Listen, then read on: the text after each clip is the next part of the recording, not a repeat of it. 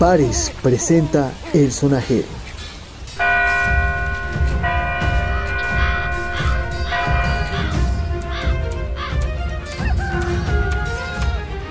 El mapa político se empieza a dibujar, la tinta está lista y las fuerzas políticas se van diseminando con urgencia en el pergamino electoral. Casi comenzamos a ver quién se llevará la ventaja. Por eso, en este segundo episodio vamos a ver cómo viene jugando uno de los clanes políticos de Colombia en esta carrera hacia el poder, que tomará su rumbo final en el 2022.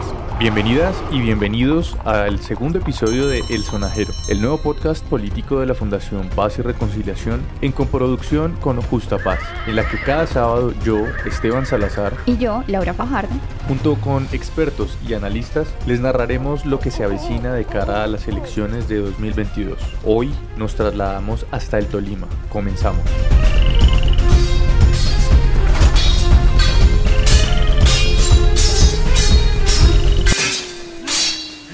Los clanes políticos en muchos departamentos, por no decir que en la mayoría, han gobernado el país. Sus formas de hacer política y sus movimientos los han llevado a tener cargos locales y hasta nacionales. Incluso, algunos han ganado tal experiencia y poderes que han llegado a posicionar presidentes y a su vez a las mayorías en el Congreso. Este sí es el verdadero nivel maestro en esta competencia. Y es que justamente quienes llegan al poder muy difícilmente lo hacen sin que haya un clan a su favor, algo que se ha vuelto casi esencial si se quiere entrar en el juego de la política colombiana. Por eso es necesario entenderlos, conocerlos y sobre todo investigarlos como lo hacemos en pares, pues sabemos que conocer a quiénes son los que mueven los hilos del poder en Colombia nos lleva a entender toda la maquinaria que históricamente ha dominado nuestro país. Y si estás aquí es porque también te interesa saberlo. Por eso, hoy en el Sonajero nos vamos hasta el Tolima, uno de los 32 departamentos en el país que tiene presencia de grupos de poder regional y que se ha encargado de ocupar diversos cargos políticos regionales. ¿Les suena familiar? Pues en este episodio veremos cómo, a pesar de las mutaciones y cambios que han tenido estos clanes, estos también han logrado mantenerse en el poder y hoy preparar sus fichas electorales. Así comienza a desplegarse la baraja electoral en el Tolima. Una orden de captura fue emitida contra el alcalde de Prado Tolima, Álvaro González, por casos de corrupción. Las dimensiones del acto de corrupción que hubo en estos hechos. El hecho judicial que marcó las elecciones en la región fue la captura del candidato a la alcaldía de Valle del San Juan, quien fue enviado a la cárcel de Picaleña, acusado de los delitos de corrupción al sufragante y concierto para delinquir. En el Palacio del Mango, como es conocida la gobernación del Tolima, no habrá cambio en el partido político. Allí llegará el conservador Ricardo Orozco. Ninguna obra en el parque deportivo la terminaron y por eso la Fiscalía General de la Nación investigó. La historia en el Tolima no ha sido lineal. No han faltado los tropiezos y caídas. Para entender esto, vamos a remontarnos a la época del bipartidismo, cuando el mapa político solo estaba contemplado por liberales y conservadores. Pueblo liberal de Colombia, la suerte está echada. No debemos de retroceder un solo instante. El gobierno de Ospina Pérez está tambaleando. Nuestro movimiento se suspende cuando veamos la cabeza de Ospina Pérez rodando por las calles de Bogotá. Pues esta dinámica que dirigía la disputa electoral tuvo importantes efectos en el departamento. Allí se dieron una serie de acontecimientos desafortunados que respondían al contexto nacional de confrontación entre estas dos grandes fuerzas.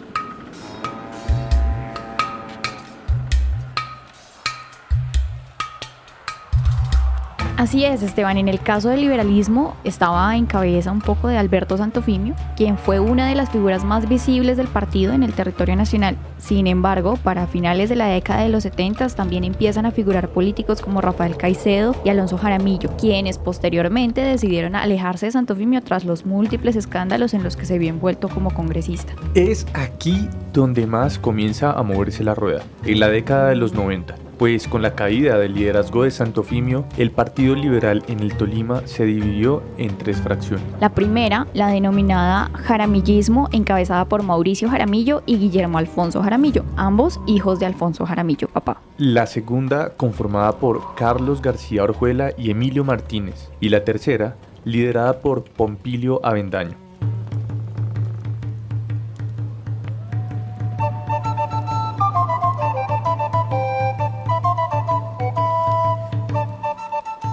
Iniciando el nuevo milenio hubo una fuga de varios de estos políticos en partidos nacientes donde llegaron a anidar y a construir su propio capital electoral. Fueron los casos de Guillermo Alfonso Jaramillo, quien migró al polo democrático, seguido de progresistas y quien, para alcanzar la alcaldía de Ibagué en 2016, se lanzó por el partido Maíz.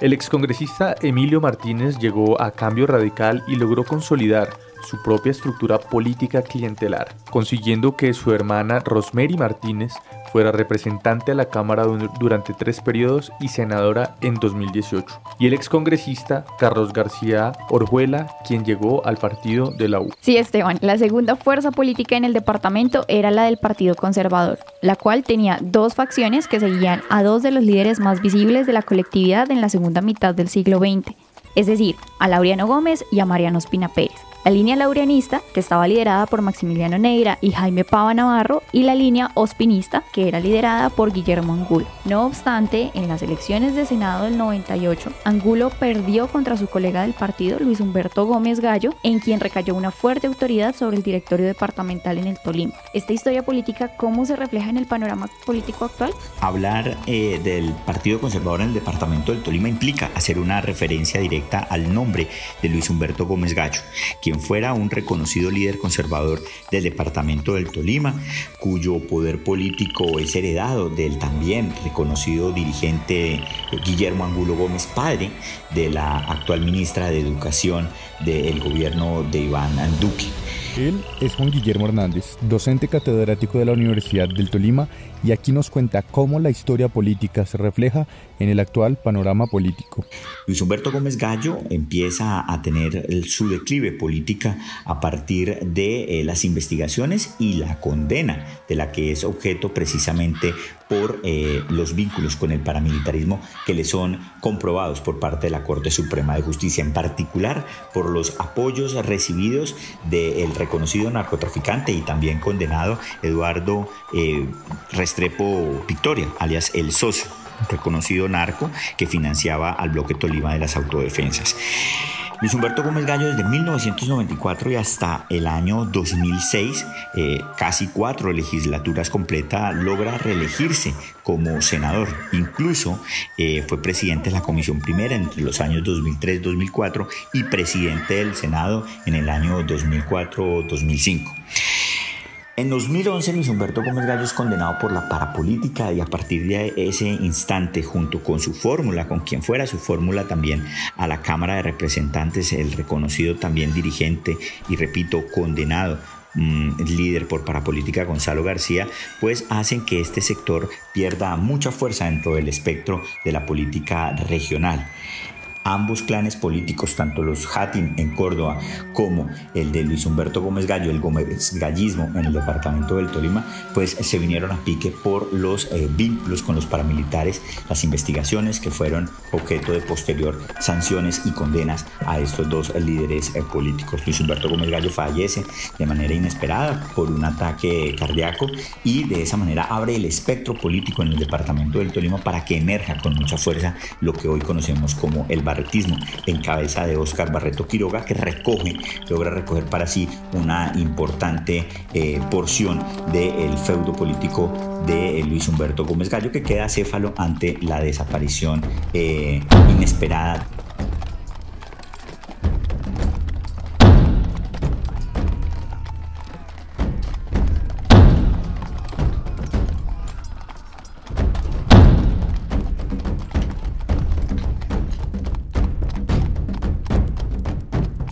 Toda esta configuración política ha ido dando resultados para quienes han estado detrás de ella, pues parte de quienes han estado en estas movidas han sido quienes han dado forma y poder a estos clanes en el Tolima. En total, surgieron tres grandes fuerzas políticas encabezadas por Mauricio Jaramillo en el Partido Liberal, Emilio Martínez en Cambio Radical y Óscar Barreto en el Partido Conservador.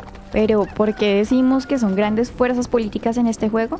Pues bien, hay que recordar que desde 1998 hasta el 2007 la gobernación se la quedaron los liberales. Sin embargo, esta hegemonía fue interrumpida por Óscar Barreto, quien fue elegido gobernador del Tolima para el periodo 2008-2011 por el Partido Conservador. La Fiscalía analiza si imputa cargos al actual candidato a la gobernación del Tolima, Óscar Barreto Quiroga, ex gobernador del departamento. Según este reporte entregado al vicefiscal general, a Barreto Quiroga le figuran ocho procesos penales vigentes en la unidad de fiscales delegados ante la Corte Suprema por delito de peculado y contratación indebida. Noticias Caracol conoció un informe reservado en el que al mismo vicefiscal Perdomo le reportan que uno de los ocho procesos contra Barreto Quiroga por peculado se encuentra en estado avanzado y a la espera de una decisión en los próximos días. El caso se refiere a un contrato de más de 6 mil millones de pesos con el Ministerio de Educación cuando fue gobernador. La Fiscalía también investigará el caso de corrupción en Cortolima. Un funcionario aparentemente exige dinero para una campaña política y a propósito de esto, el gobernador del departamento aclaró que ese funcionario no depende de su despacho ni de la gobernación. Aunque Barreto se mantuvo distante de la política luego del escándalo de corrupción en el que se vio implicado, decidió apoyar a su primo Miguel Barreto en su carrera hacia la Cámara de Representantes y a Juan Mario Lacerna al Senado en las elecciones en 2014. Pese a ello, tan solo su primo consiguió la curul con un total de 22.388 votos, el segundo más votado de la colectividad, luego de José Elber Choco Hernández Casas. Tras esto, Barreto se fue posicionando como uno de los líderes en el departamento, por lo que empezó a edificar su propia estructura política. No obstante, para el 2013, la Procuraduría lo destituyó e inhabilitó por 11 años por presuntas irregularidades en la licitación de la vía Líbano-Villahermosa en 2009. Ese mismo año, en el mes de diciembre, la Procuraduría lo absolvió en segunda instancia, por lo que decidió volverse a lanzar a la gobernación del Tolima. Mientras tanto, en el 2015, Barreto se enfrentaría a su mayor rival en política, Mauricio Jaramillo Martínez, quien además contaría con la aspiración de su hermano Guillermo Alfonso Jaramillo a la alcaldía de Ibagué. Las votaciones dieron como ganador de la gobernación a Barreto, quien fue avalado por el Partido Conservador y además coavalado por los partidos Centro Democrático y Opción Ciudadana. Una vez posicionado, Barreto abriría sus cartas para las elecciones a Congreso de 2018, donde buscaría quedarse con una curul en Senado y otra en Cámara de Representantes. Para ello, apoyó a su primo Miguel Barreto en Senado y en Cámara Adriana Magalí Matiz.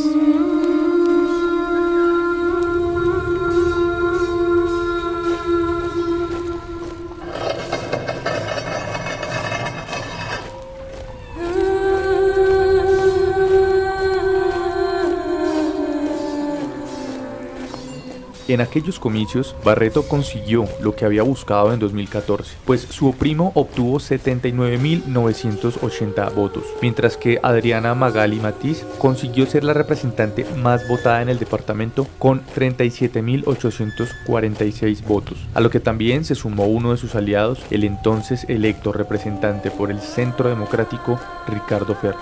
Siendo así, con un senador y un representante de sus huestes, Barreto se posicionaba como el varón electoral más fuerte del Partido Conservador y del Tolima, llevándolo a planear lo que serían las elecciones locales del 2019. Para poder consolidar su poderío, Barreto le apuntó a los dos cargos más importantes del departamento, es decir, a la gobernación y a la alcaldía de Ibagué. Para la gobernación lanzaría de su entonces secretario de gobierno José Ricardo Orozco y para la alcaldía de Ibagué en un principio iría su pariente José Barreto, pero este declinó de su aspiración para sumarse a la candidatura del exsecretario de Infraestructura de Óscar Barreto, Andrés Hurtado. El clan de los Barreto, no lo digo yo, lo dice en la revista Semana. El clan de los Barreto. ¿Quién es el jefe del clan de los Barreto? El negro Barreto. El más grande. Este que se desplaza en estos videos en una camioneta particular hacia los barrios en la hora de la noche. Todo esto se lo va a entregar a la fiscalía. Ojalá,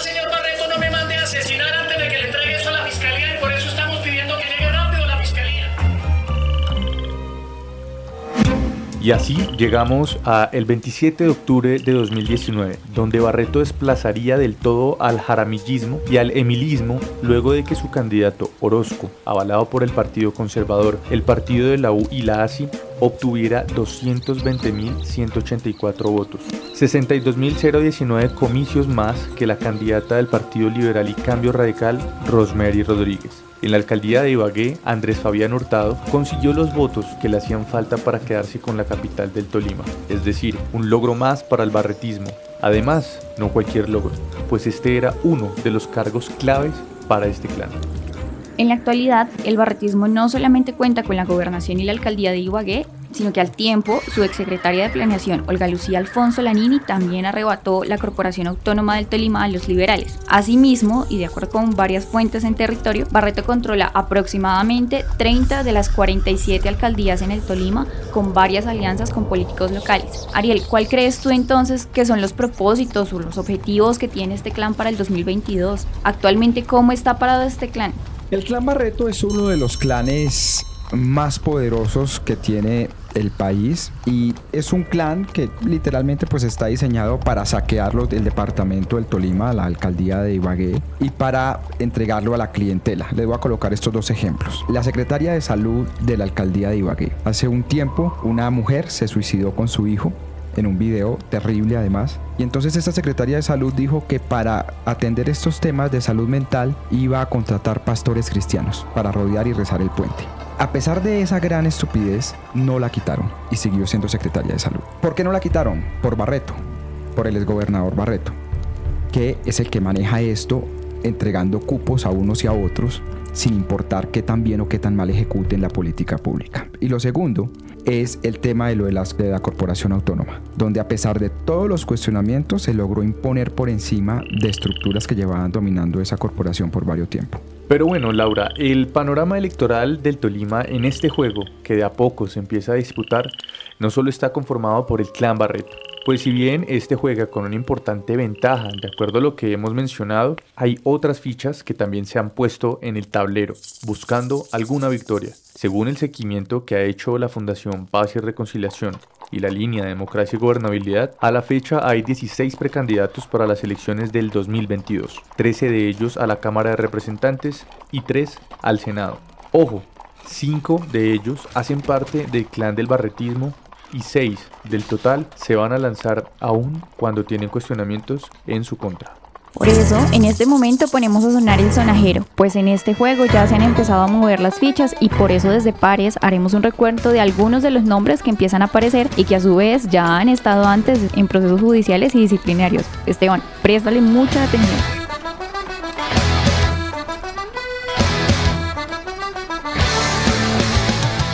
En el número 5 tenemos a Ricardo Ferro Lozano, quien sería precandidato al Senado.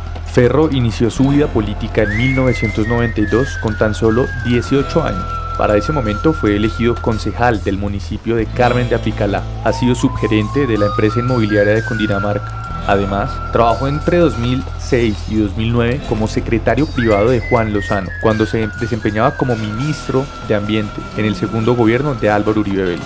En 2018 fue elegido representante a la Cámara por el Centro Democrático y ha sido el promotor del voto militar. Apreciados compatriotas de Ibagué, cuánto celebro que ustedes en este momento estén lanzando esa gran candidatura a la alcaldía de la ciudad que se encarna en el doctor Ricardo Ferro. Pertenece él a las nuevas generaciones de colombianos incontaminados, con toda la voluntad del servicio transparente a su ciudad, compenetrado con los sectores populares de la patria. Ferro pertenece a la Comisión de Acusaciones de la Cámara de Representantes encargada de preparar proyectos de acusación cuando hubiera causas constitucionales hacia el presidente, magistrados de las altas cortes y al fiscal general de la Nación. En septiembre de 2020, el fiscal Francisco Barbosa nombró a su esposa, Patricia Aldira Arce, directora seccional de la Fiscalía en el Tolima, donde se encargaría de la unidad de delitos contra la administración pública. Cabe resaltar, Laura, que el primo de Patricia Alvira, Guillermo Ignacio Alvira, actual alcalde de San Luis, atraviesa un proceso de investigación por corrupción al sufragante. Alvira trabajó en la unidad de trabajo legislativo de Ricardo Ferro. Además, el papá de Alvira y también exalcalde de San Luis en el Tolima, Guillermo Alfonso Alvira, se encuentra investigado por corrupción en contratación pública. Fue por ello que Patricia Alvira fue removida de su cargo y reubicada en otra unidad. Y en nuestro puesto número 4 está Juan Guillermo Beltrán Amortegui, quien estaría próximo a lanzarse a la Cámara de Representantes. Juan Guillermo se desempeñó como analista jurídico del proceso liquidatorio de la Caja Agraria en el departamento del Nariño. En 2007 fue elegido diputado del Tolima para el periodo 2008-2011 y también fue gerente de la licorera departamental Taparroja. En 2014 se lanzó como candidato a la Cámara de Representantes por Cambio Radical, pero se quemó tras conseguir solo 7.361 votos. En 2015 se lanzó a la alcaldía de Honda, de donde es oriundo, y se quedó con ese cargo. En septiembre del 2020, la Procuraduría le formuló cargos a Beltrán Amortegui y a quien fue su secretaria de Planeación, Luis Estela Ayala, por presuntas irregularidades en la construcción del coso municipal. De acuerdo con el ente investigador, el exalcalde y su secretaria habrían omitido incluir en los estudios previos la instalación de los servicios públicos domiciliarios para el funcionamiento constante de la estructura utilizada para albergar animales. La Procuraduría Provincial de Honda investigó si existió un detrimento progresivo de dicha obra. Entonces, este clan Barreto va a intentar elegir un senador o hasta dos y poner por lo menos dos representantes a la Cámara o hasta tres. Sin embargo, hay una división en ese clan y esa división no se ha saldado. Vamos a ver si el, al final el exgobernador Barreto participa o no en Congreso o se espera repetir gobernación. En cualquiera de las dos ganaría, creo yo, sin problema. ¿Y qué haría el actual senador de ese clan?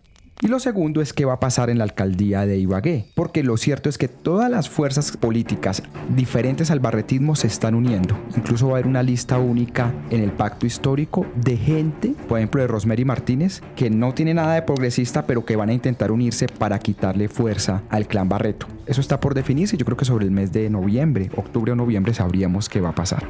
Y estamos haciendo obras como estas. Estamos reparchando 3.000 metros cuadrados en toda la ciudad de Honda, el barrio Santa Elena. Aquí en la Avenida de los Estudiantes, seguimos para Remolino y calle San Miguel.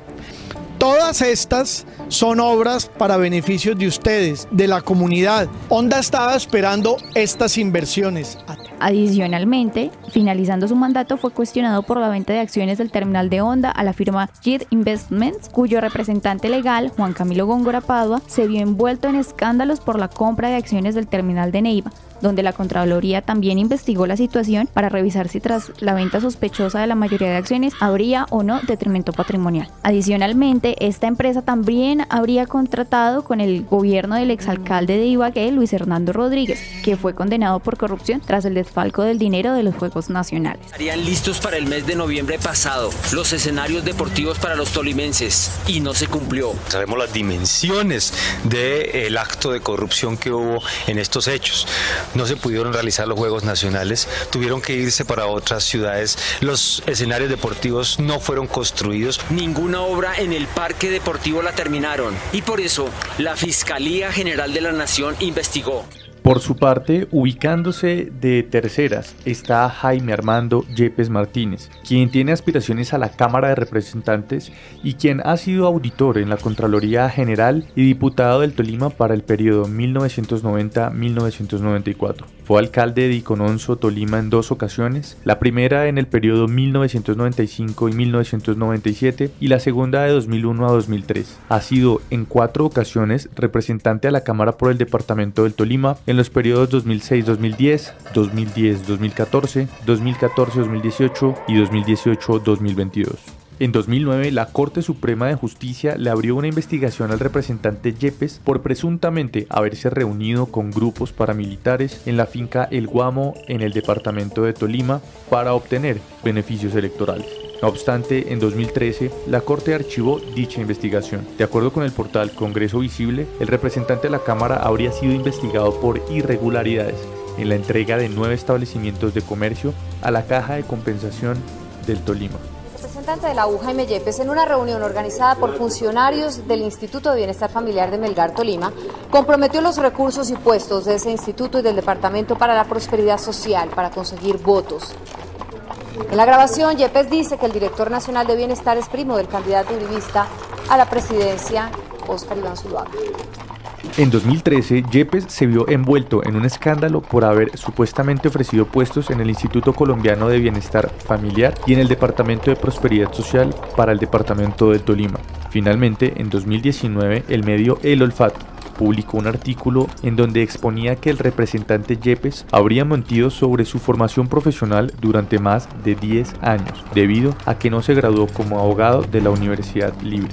No, Esteban, todas unas joyas. Pero en el puesto número 2 está Agustín Mauricio Pinto Rondón, quien pinta como candidato a la Cámara de Representantes. Pinto fue secretario de gobierno en el primer mandato de Óscar Barreto, cargo al que renunció en 2010 para aspirar a la gobernación. Pese a que no pudo competir en la contienda, aspiró en 2019 nuevamente a la gobernación del Tolima por el Partido Centro Democrático y pues en estas votaciones ocupó el tercer lugar con 86.546 votos. Para el año de 1996, de acuerdo con el portal cambioin.com, Pinto fue condenado a 35 meses de prisión y al pago de una multa por presuntamente haber agredido físicamente a una mujer. Sin embargo, parece que este expediente que lo, que lo inhabilitaría a participar en la política desapareció mágicamente. Por otro lado, Pinto Rondón habría sido destituido por 11 años por la Procuraduría Departamental del Tolima por una presunta participación indebida en política cuando aspiraba a la gobernación, luego de que circulara un video de 2009 donde se le veía al candidato en el parque automotor junto con Hermes Beltrán, entonces alcalde de, Palo Cabildo. El ex candidato a la gobernación también se vio involucrado en un escándalo por fraude, debido a que hizo una consignación por 60 millones en 2014 en un banco con un cheque sin fondos y la transacción aún así fue realizada. El proceso culminó en 2016 cuando pagó 90 millones de pesos a la entidad. Por último, Laura, y poniendo en este top al clan Barreto, está Oscar Barreto, quien es una de las fichas del grupo de poder regional para llegar al Senado. Barreto fue concejal de Ibagué por el Partido Conservador en 1982, se lanzó en 2003 a la alcaldía de Ibagué, pero no fue elegido. En 2005 se lanzó en elecciones atípicas a la gobernación del Tolima, pero tampoco fue escogido. Finalmente, y por segunda vez, en 2007 aspiró de nuevo a la gobernación por el Partido Conservador, resultando elegido para el periodo 2008-2011. En 2015 fue reelegido gobernador en una coalición conformada por el Partido Conservador, Opción Ciudadana, Partido Mira y Centro Democrático. La Procuraduría General de la Nación lo destituyó e inhabilitó por 11 años por irregularidades en una licitación que realizó en su primer periodo como gobernador. Sin embargo, en segunda instancia, Barreto fue absuelto, por lo que pudo relanzarse a la gobernación y ser reelegido en 2015. En marzo de 2019, la Procuraduría le abrió una investigación por presunta injerencia indebida dentro de nombramientos del Consejo Directivo de la Corporación Autónoma Regional del Tolima, Cortolima. De igual forma, la Corte Suprema de Justicia adelantó una investigación contra el exgobernador por presuntas irregularidades en contratación entre 2007 y 2008 en un proceso donde se espera que la Sala Primera de Instancia de la Corte Suprema fije una fecha para la audiencia de su juicio. Doctor Barreto, le pregunto a usted también, ¿desea alguna complementación, aclaración? ¿Tiene usted alguna duda en relación con cuáles serían sus derechos, con cuáles serían los cursos procesales subsiguientes si usted se allana o si no acepta responsabilidad? ¿Desea algún otro tipo de aclaración sobre esos particulares? Eh, no, señor magistrado, creo que todo está supremamente claro y preciso y eh, no eh, acepto ninguno de los cargos formulados.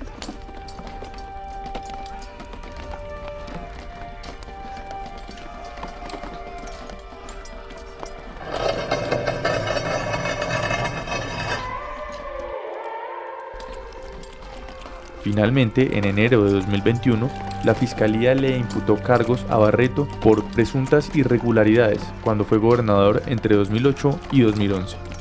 Bueno, Esteban, y con todo esto nos queda entonces la pregunta de qué pasará en el Tolima para el próximo año. ¿Seguirá el barretismo quedándose con los cargos departamentales más importantes o podrán obtener puestos en, de poder candidatos con un pasado político cuestionable? Desde el Sonajero Podcast les damos pistas para que jueguen sus cartas en las elecciones del 2022. Sin embargo, estas cartas están en sus manos y son ustedes quienes las juegan. Este fue el segundo episodio de El Sonajero el podcast político de la Fundación Paz y Reconciliación en coproducción con Justa Paz. Nos escuchamos el próximo sábado para seguir desenredando los hilos de la política y continuaremos entendiendo más de las movidas que son utilizadas en épocas preelectorales. En este episodio nos acompañaron Juan Guillermo Hernández, docente catedrático de la Universidad de Tolima, y Ariel Ávila, subdirector académico de Pares. La música original es cortesía de Aldo Soler con el álbum Sensaciones bajo la lluvia del sello Eno Club. Encuentra información adicional de este podcast en pares.com.co y quédense sintonizados cada sábado a través de Spotify o de tu plataforma favorita de podcast. Comparte este episodio y juega bien tus cartas. Aquí te lo contamos. Ahora tú decides. Hasta la próxima.